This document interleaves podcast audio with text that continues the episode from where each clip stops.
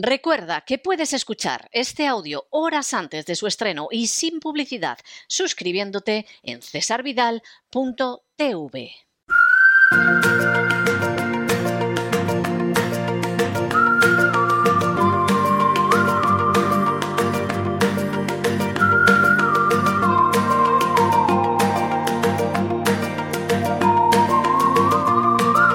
La economía que se fue con Roberto Centeno.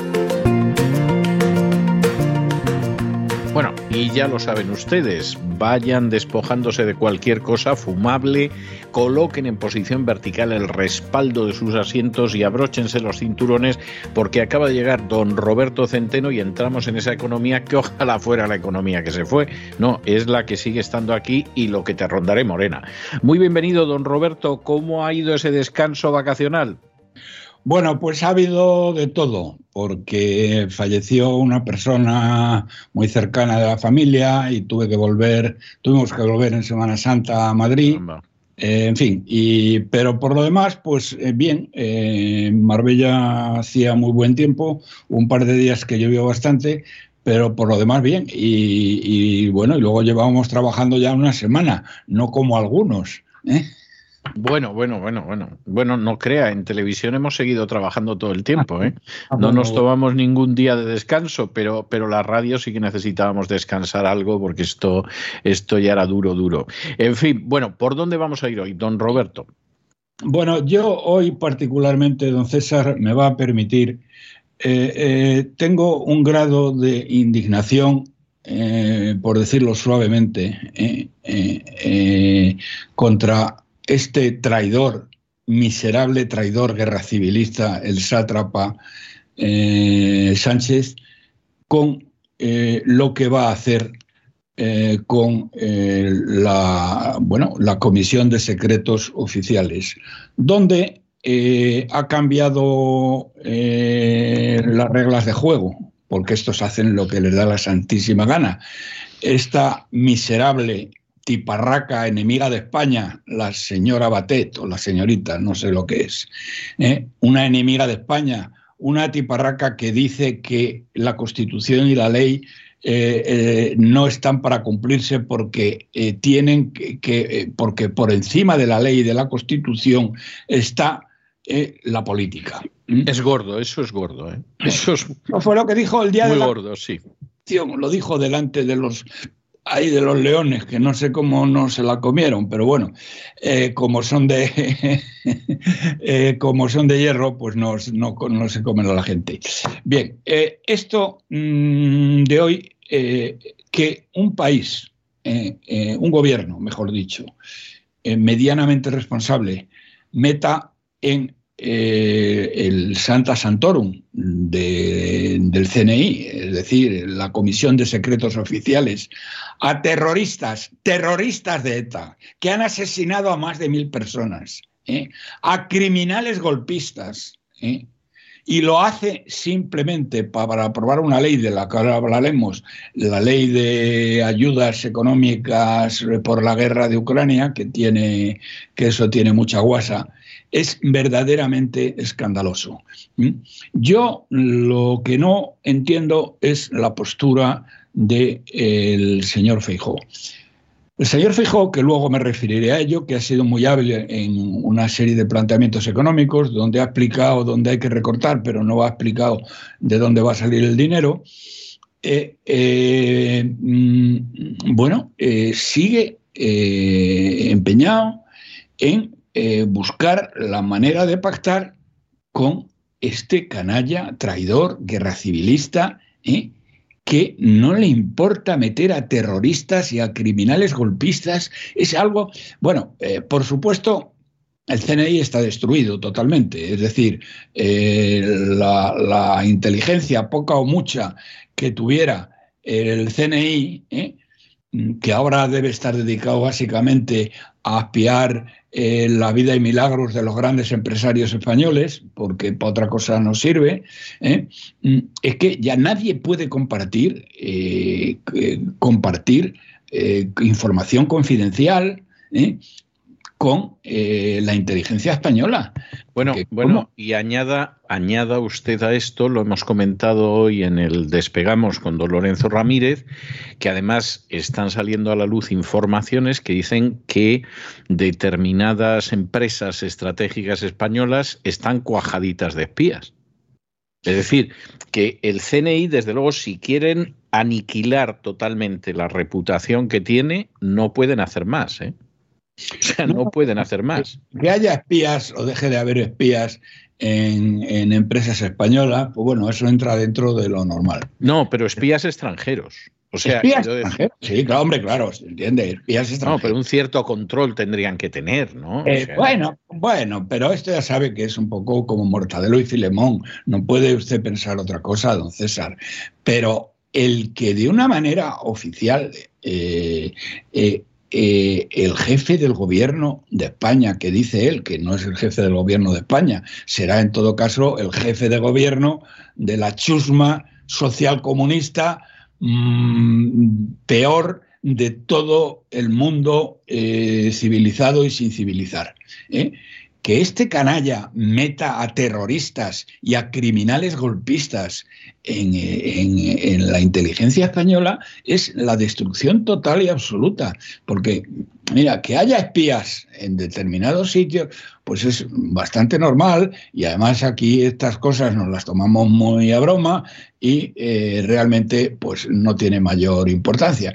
Que por otro lado, además, don César, nosotros no tenemos grandes secretos que guardar. ¿eh? Eh, porque las industrias de armamento de este país las han aniquilado entre el PP y el PSOE, entre el PSOE y el PP. Entonces, eh, de hecho, por ejemplo, si cogemos una industria avanzada en ello, como es Navantia, que fabrica las mejores fragatas probablemente del mundo, pero los, los, eh, elementos electrónicos fundamentales, eh, las guías de misiles, eh, los, el sistema de defensa Aegis y tal, son norteamericanos, son de Northrop. Es decir, que lo que es el, los secretos, coja usted una fragata de Navantis, pues los secretos más secretos de las fragatas, de este tipo de fragatas, son americanos. Entonces, bueno, Puede haber espías rusos, eso sí, eso sí, eso, pero eso es un problema de los americanos, no nuestro. Bueno, pero debería ser un problema también nuestro, ¿no? Se supone que algo de diligencia tendríamos que poner para no hacerles la vida tan fácil a los rusos, pongo por caso, suponiendo que sean los rusos, ¿no? No lo veo yo. Hombre, supongo que los rusos estarán interesados y los chinos también. Lo que pasa es que los chinos tendrán que contratar a otra gente, porque si son chinos de verdad se notaría mucho. Pero en fin. Bueno, don César, yo esta es la primera cosa que quería decir. Me parece un acto de alta traición. Y por otra parte, aunque ahora voy a dedicar un, tema, por el tema económico a esto, el tema de, el tema de Feijóo.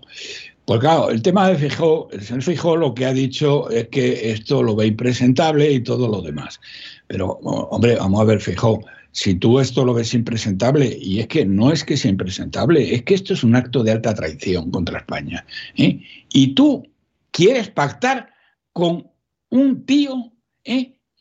que está cometiendo actos de alta traición, además por nada, porque eh, si fuera por algo, no sé, que pudiera llegar a estar justificado medianamente, nada está justificado para cometer alta traición. Pues, eh, pero por aprobar una ley, ¿eh? bueno, básicamente, la verdad es que cada vez, fíjate, me gusta más este, ¿cómo se llama? Mm, el catalán, este, el de Esquerra Republicana. Rufián. Rufián. Cada vez me gusta más Rufián porque dice, no sé por qué razones, debe haber enloquecido o es que ya le da todo igual o qué sé yo qué. ¿eh? Dice las cosas, eh, eh, dice unas cosas que es que no, que bueno, es que son la verdad, toda la verdad, son la sacrosanta verita. Hoy le he oído decir en televisión, don César, dice, a estos socialistas ya les tenemos tomada la medida. ¿Eh? eso es cierto. Y estos tíos, ¿eh? con tal de seguir gobernando, son capaces de ofrecernos cualquier cosa. Bueno, pues es verdad, o sea, no se puede decir que mienta, ¿no? No, no, pero lo raro, don César, es que lo diga, que lo diga públicamente en, televisión, vaya, o sea, que son unos traidores. En fin, eh, increíble. Luego después una guinda, mm, eh, esto es menos importante, pero para que vean que esto van a por todas, es el tema de los margaritos. ¿Sabe quiénes son los margaritos? Don cuénteme, cuénteme, cuénteme. Bueno, eh, sabe usted, eso sí, que la ministra de Defensa, eh, que es una impresentable, Margarita Robles. Sí, efectivamente, sí, sí. Está convirtiendo los altos cargos del ejército en, una, en un ejército, digamos, pretoriano, no pretoriano, porque no son tantos, pero eh, eh, que los jefes sean fieles incondicionales. Y estos Detrás de eso han ido todos siempre, pero, pero sí, Margarita se está empeñando en ello. Margarita se está superando realmente a sí misma. Y tan es así que les llaman los margaritos. ¿eh? Los margaritos son los únicos que ascienden hoy en la cúpula militar. ¿Eh? Eh, eh, son gente que empezó con pequeños cargos o pequeños puestos y que han conseguido ascender como la espuma en su carrera profesional. El, el, 20 de abril, o sea, de ayer casi, se publicó una subida de siete jefes del ejército, de tierra y del aire, cuya característica fundamental es que, eh, bueno, es que son los pelotas oficiales, son los margaritos. El margarito por excelencia, mm, voy a decir su nombre, es Juan José de la Cruz, eh, no sé qué de la Cruz. Bueno, es que es el jefe del gabinete de Robles, que este ha ascendido únicamente por endulzarle los oídos a la titular de defensa. Una tía mm, que ha machacado, está machacando al ejército desde el punto de vista económico, primero de sus saberes profesionales, eh, que les tiene absolutamente destrozados, eh, las asociaciones profesionales la odian a muerte, y sobre todo y ante todo que ha dejado a España indefensa. Ha dejado a España indefensa. Lo único que teníamos, que no era gran cosa, eh, que no era gran cosa, se lo hemos mandado al, Zelensky este. Es cierto, es cierto, es así, es así. Compensación por haber insultado a España, por haber insultado a media España y por haber además eh, pedido, eh, que hay que tener de vergüenza, eh, haber pedido que se hiciera el boicot a tres de las mejores empresas españolas. Que es ahí, ahí eso fue una vergüenza, porque ahí los diputados, hombre, yo no voy a decir que la gente del Partido Socialista o la gente de la Esquerra se levantara y se fuera, pero ahí había diputados que se tenían que haber levantado y haberse ido o no haber aplaudido como, como mínimo. Oiga, y todos se pusieron a aplaudir a Zelensky como focas. Increíble, increíble. Y ahí estoy incluyendo al señor Santiago Abascal y todos. Sí. Sí, sí, es lamentable, yo lo siento muchísimo, pero es así. Yo también lo siento muchísimo porque esto te avergüenza. Eh, te avergüenza. Luego puedes decir que estuvo mal y que dijo esto y no debió decir lo otro, eh, y que no debía hablar de Guernica y que debía hablar de Paracuellos. Sí, pero eh. las empresas españolas no han dicho ni pío, ¿eh? De las empresas españolas no han dicho ni pío, efectivamente. Bueno, la verdad, bueno, no han dicho ni pío, no es exactamente así, porque yo conozco a alguno de los capos que ya podrá imaginarse quién es, que juraban armenio, pero bueno, en arameo. Pero a este tío, se bueno, esta tía, esta tiparraca, y con esto termino esta parte, ha dejado España indefensa, total y absolutamente. ¿eh? Y los margaritos, ¿eh? que son los que ascienden al generalato, ¿eh? son los que le, bueno, los que le, los que le bailan el agua a esta miserable. ¿Eh? que ha destruido lo poco que quedaba ya del ejército de España. Verdaderamente el tema es, es, tremendo, pero ahora hablaremos de cosas económicas que son, si cabe, peor.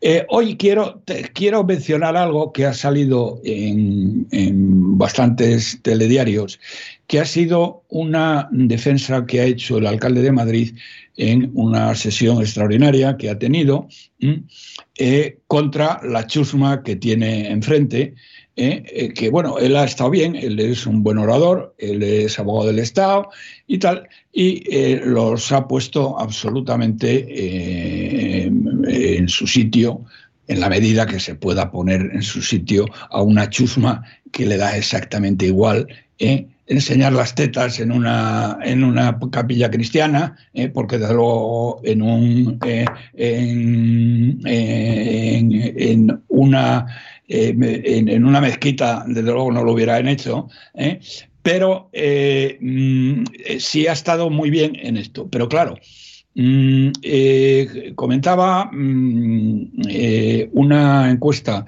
que ha salido hace nada del Ayuntamiento de Madrid, en el cual, bueno, eh, es que ganan por la mínima, por uno. Es decir, eso entra dentro del error, del margen de error. Y entonces la gente se pregunta, pero bueno, y a este tío, bueno, se preguntaba, ¿Por qué a este tío? A este tío me estoy refiriendo al alcalde de Madrid. Y no voy a hablar de las mascarillas. ¿Por qué no le vota la gente? Pues no le vota a la gente por la sencilla razón de que es un traidor. Este tío llegó a Madrid diciendo, con, con la promesa estrella de que iba a acabar con el Madrid Central, que no te imaginas lo que es eso, porque no, vivías aquí ya, pero... No, no, pero me, pero me lo imagino, me lo imagino. No, no te lo imaginas, no veas cómo te complica la vida. Pero bueno, este tío eh, ha hecho esto. Pero luego fíjate que hoy, que ha estado durísimo con la chusma, sobre todo los demás Madrid, que son una gente impresentable absolutamente, eh, que son, bueno, bueno, lo que tiene enfrente es la hez de la hez de la izquierda mundial. ¿eh? Pero es que con estos tíos, que hoy los ha puesto absolutamente a parir, ha firmado los presupuestos del ha firmado los presupuestos del ayuntamiento hace, hace ocho semanas. ¿eh? Y para ello, y para ello, este miserable de alcalde ¿eh? les ha dado unas prebendas a esta chusma a la que hoy insultaba porque se meten con él por el tema de las mascarillas, ¿eh?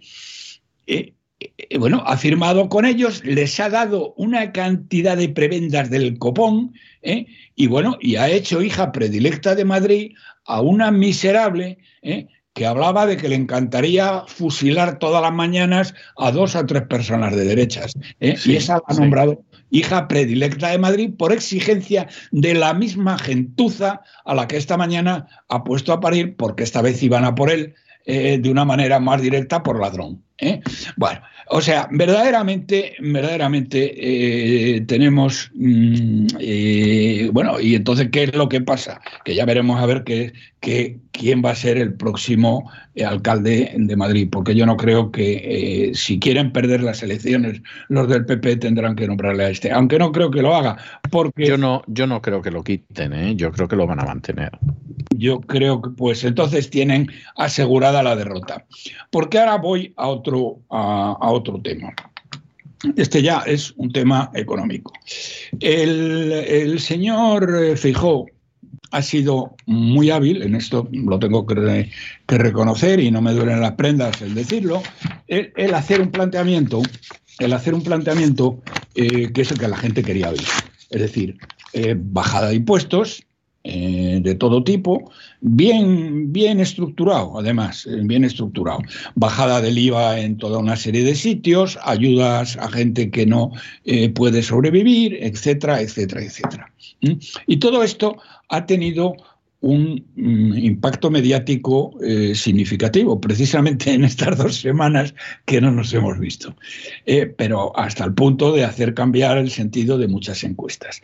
Pero hay, amigo, este tío básicamente lo que dice, hay que bajar los impuestos, ¿eh? pero no dice nada de dónde va a sacar el dinero.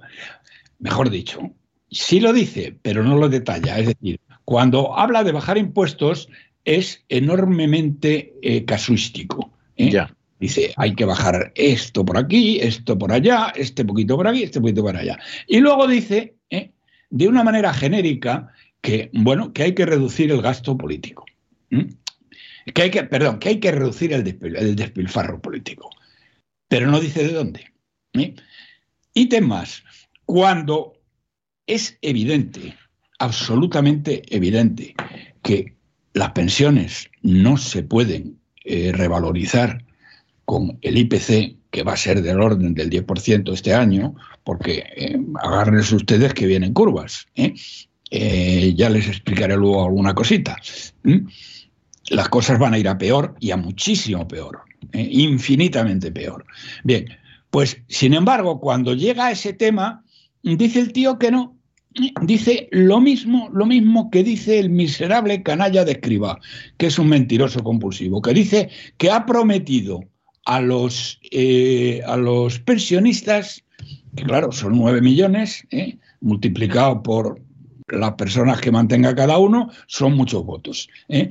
Que van a tener, que les van a mantener el, el, poder adquisitivo y por lo tanto que a fin de año le subirán el 10%, le pagarán el 10%, eso, lo cual es mentira, es imposible. ¿Por qué es imposible, César? Pues mire usted, porque mm, los ingresos de, vamos, el agujero, el agujero, si se hace eso, de las pensiones este año es de 66 mil millones de euros. Y eso España no se lo puede permitir, pura y simplemente. No se lo puede permitir porque ese dinero no existe. Ni existe, ni el Banco Central Europeo lo va a dar porque a partir del primero de julio ya se acabó lo que se daba. ¿Mm? Bueno, pues lo mismo que dice este miserable canalla, porque este le llamo miserable y le llamo canalla, porque al contrario que yo diría de los 22 o 23 ministros, ministras que tenemos, pues hay cuatro que saben leer y escribir. ¿eh? Los demás ni siquiera eso. Son analfabetos, sobre todo analfabetas. ¿eh? Pero este no. Este sabe que miente y miente conscientemente. Por eso digo que es un canalla.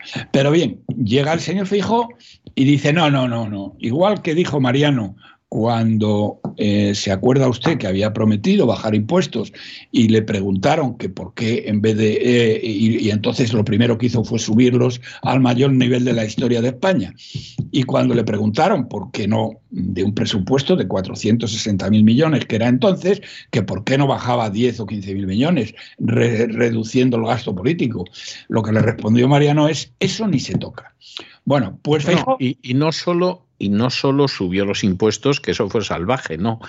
Además, reinventaron interpretaciones de la aplicación del impuesto de tal manera que con efectos retroactivos pudieran sangrar por los cuatro años anteriores a decenas de miles de contribuyentes.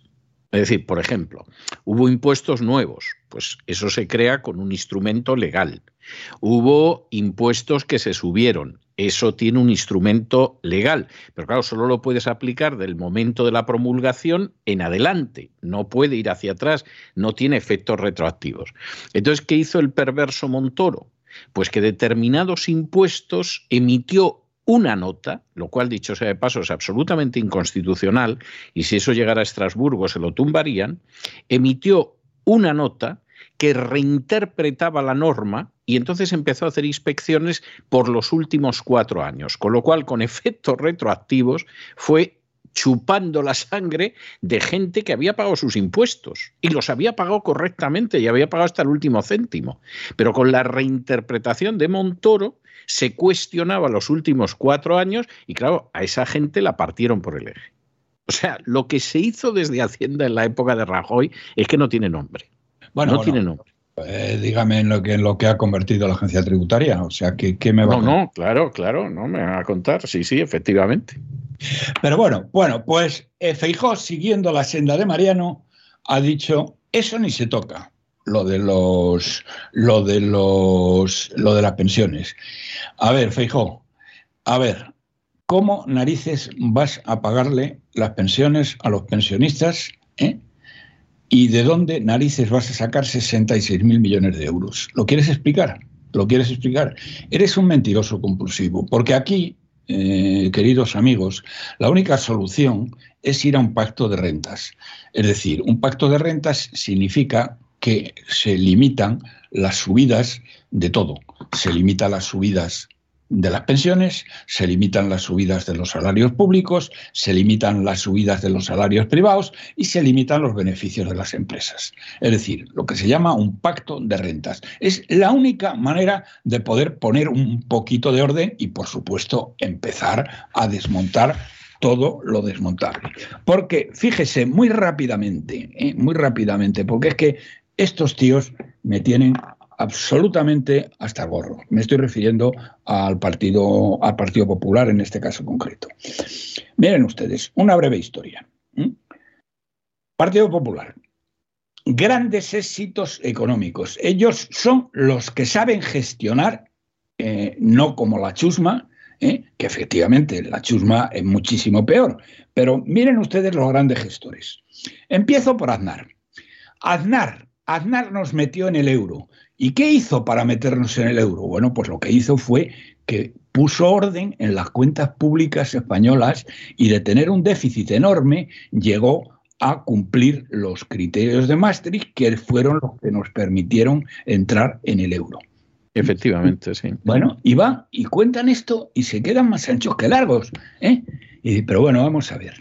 ¿Pero qué coño va a haber puesto orden en las cuentas públicas españolas el señor Aznar? El señor Aznar lo que hizo fue vender, malvender las joyas de la corona, todas las empresas públicas españolas que se habían construido en este país desde la guerra civil con sangre, sudor y lágrimas de los españoles, en malvenderlas ¿eh? Para cuadrar las cuentas durante cinco minutos, que eran los cinco minutos necesarios para hacerse la foto y decir y salir, eh, digamos, y cumplir y cumplir los criterios de Maastricht. ¿eh? Entonces, este tío miserable, el miserable de Aznar, que luego después además nos nombra heredero ¿eh? a Rajoy, ¿eh? que si no, si no sabía quién era Rajoy, es que él no es digno de ser un líder porque no sabe conocer a las personas ¿eh? y no sabe conocer a los traidores y a los subnormales como ah, demostró ser Rajoy después. Bueno, pues esto es lo primero que te dicen nos metió en el euro porque puso orden en las cuentas públicas. No puso ningún orden, don César, nada de nada de nada, vendió, simplemente malvendió y además se la vendió a los enemigos de España porque se la vendió a los nacionalistas catalanes y a los nacionalistas vascos, ¿eh? muy por debajo de su valor, para cuadrar las cuentas. Eso fue el gran éxito económico de Aznar que nos metió en el euro. Luego nos metió en el euro sin el más mínimo análisis de las ventajas e inconvenientes de entrar en el euro. Pero eso es otra historia. Luego llega Rajoy. Rajoy, eh, bueno, coge una España eh, devastada por el indigente mental Rodríguez Zapatero y eh, promete bajar impuestos, de eso ya lo hemos hablado, y luego van estos tíos del PP y te dicen, es que salvamos España de la quiebra. Que salvasteis España de la quiebra. Pero bueno, pero que no tenéis vergüenza. Pero ¿cómo que salvasteis España de la quiebra? Lo que sucedió en realidad es que, es, que, es que a mediados de 2012, mm, el primer año mm, eh, de Rajoy, eh, a mediados de 2012, eh, nos encontramos con que la prima de riesgo que con el, indigente mental de Zapatero había llegado a 300, con Rajoy llegó a 500. Y España, eh, bueno, tenía que ser rescatada. Tenía que ser rescatada. Llevaba ya seis meses en el poder este tío y había hecho la mayor subida de impuestos de la historia de España.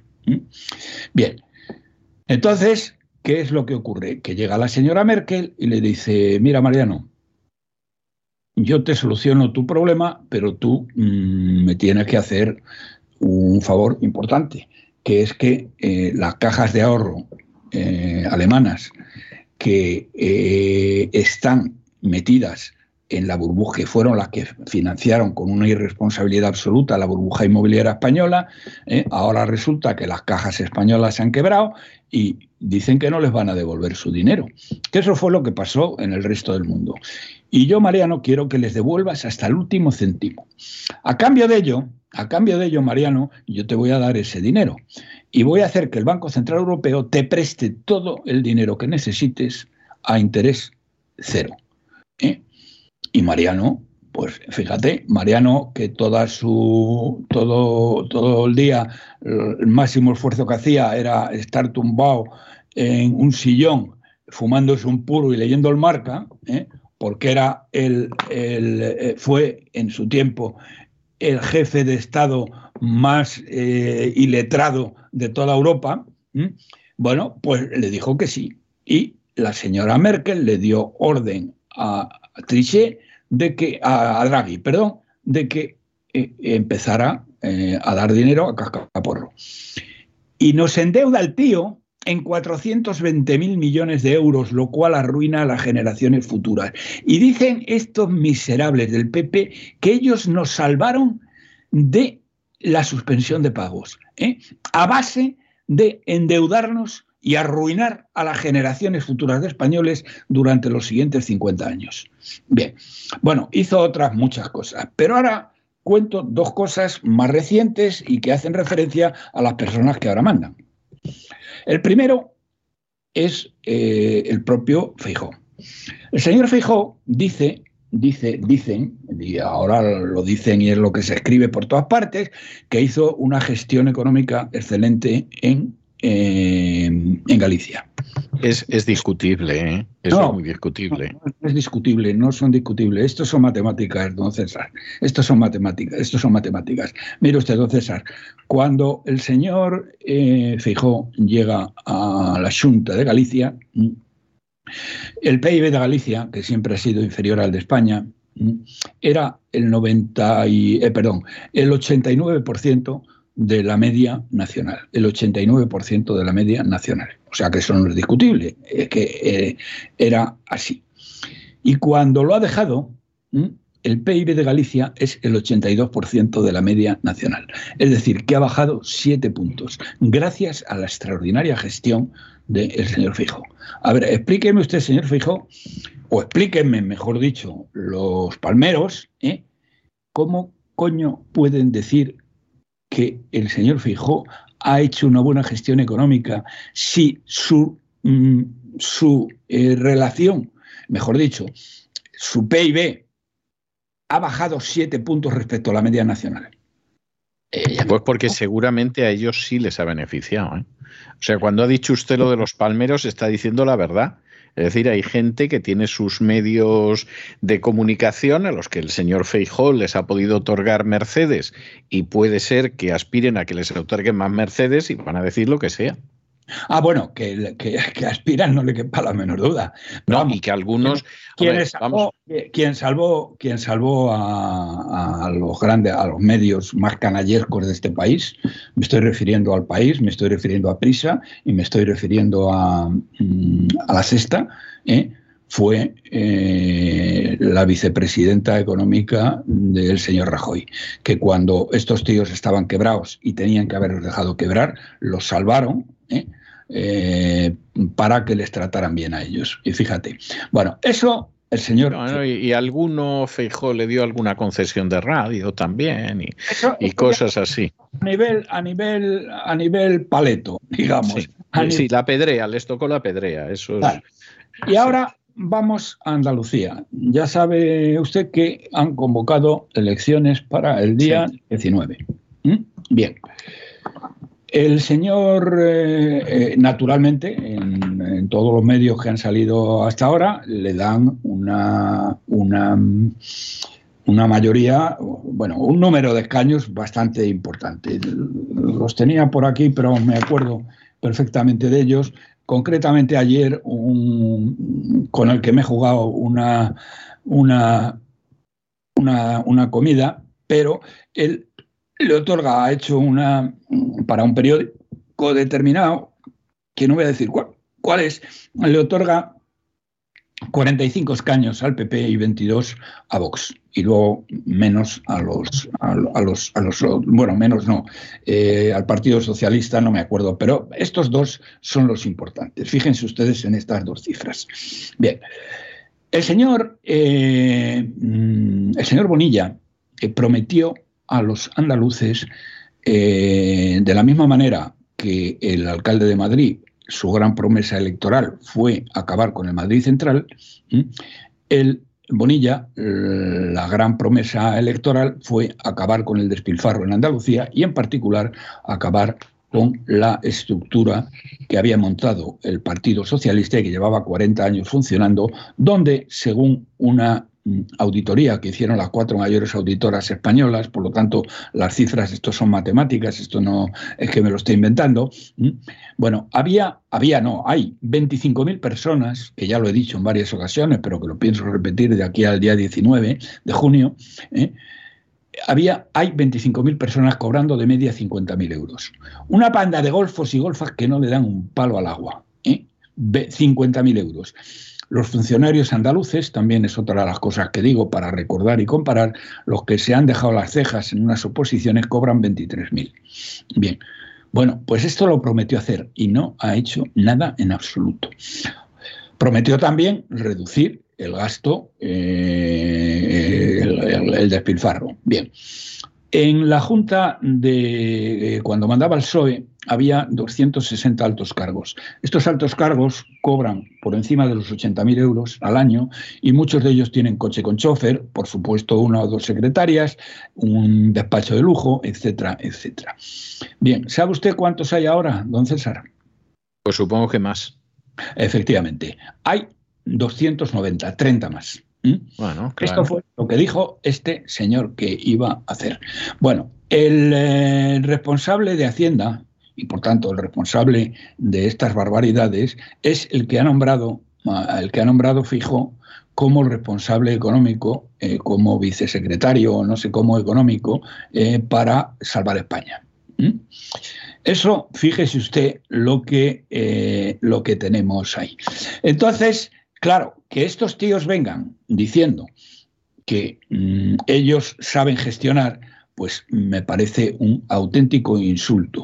Bien es cierto que los otros es infinitamente peor, porque los otros es que es el caos más total y más absoluto. ¿Y ahora qué tenemos? Bueno, no sé, no sé eh, eh, si lo llegó a ver usted, en el debate que se produjo entre Marie Le Pen y Macron, el, sí, sí, sí. Bien, eh, ¿usted sabe lo que hizo Macron? Bueno, lo que hizo Macron fue decir, miren ustedes, miren ustedes, dicen que aquí, eh, bueno, que yo lo he hecho mal y tal y cual, y por aquí y por allá. Voy a ver me perdonas un segundo. Sí, sí, sí, claro que sí. Ya lo debería tener en la pantalla, pero eh, eh, quiero, eh, pero lo encuentro enseguida porque lo tengo en dos o tres sitios. Aquí lo tengo. Miren ustedes. Sacó un, gráfico en el cual decía es mm, cómo se habían empobrecido las familias francesas, bueno, las familias de una serie de países. ¿eh? las familias de una serie de países, eh, desde eh, comparado ahora mismo con la precrisis. Bien, en Francia se habían empobrecido un 0,9%. Y este es uno de los ataques que sufrió eh, Macron. Pero claro, ¿qué les dijo? Fíjense ustedes nuestros vecinos del sur, los españoles, ¿saben ¿Cuántos se han empobrecido? El 8,3% nos hemos empobrecido, los españoles. Eso lo sacó Macron. ¿eh? Luego hay otra serie de países, porque el país siguiente que más se ha empobrecido, fíjense además la diferencia. ¿eh?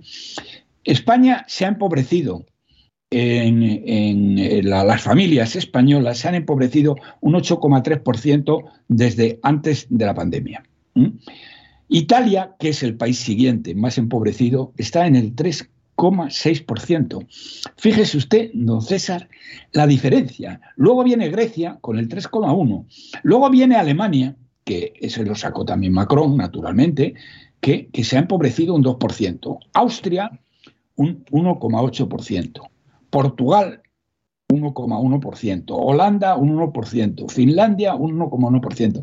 Es decir, Fíjese, entonces, claro, entonces este gráfico que sacó Macron, vamos, que me lo mencionó allí, es que el tema de España, señoras y señores, yo es que no puedo entender cómo hay gente que todavía vota socialista o socialcomunista. 8,3%. ¿eh? Le repito, 8,3%. En Francia, Macron ha perdido muchísimos votos porque eh, prácticamente se quedó a cero, menos 0,9. ¿eh? Pero claro, eh, nos comparó con España, nos comparó en el paro. Nos dijo, bueno, el desastre que describió de España fue apocalíptico apocalíptico. Porque mm, no sé realmente la razón, bueno, la razón por la que lo hizo está muy claro, porque es que España es escandaloso.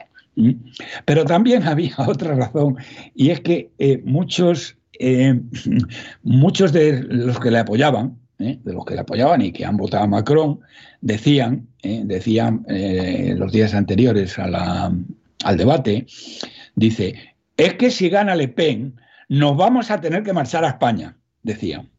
Oh, y dice, y entonces él dice, bueno, pues márchese usted a España. Miren lo que ha pasado en España. ¿Eh? Miren lo que ha pasado en España. Bueno, verdaderamente, eh, señoras y señores, o sea, ya en los discursos europeos, bueno, esto significa, don César, aparte de que se enteren los españoles cómo se están empobreciendo, eh, el hecho de que España, además, tiene la mayor deuda el mayor déficit estructural de toda Europa. Entonces, cuando llegue el mes de junio, eh, julio, perdón, y nos tengan que dar el dinero las instituciones financieras internacionales, que son las únicas que pueden darnos este dinero, que ya les he dicho y se lo volveré a repetir, que nos tienen que dar 7.000 millones de euros al mes. Al mes, 7.000 millones de euros al mes nos tienen que dar.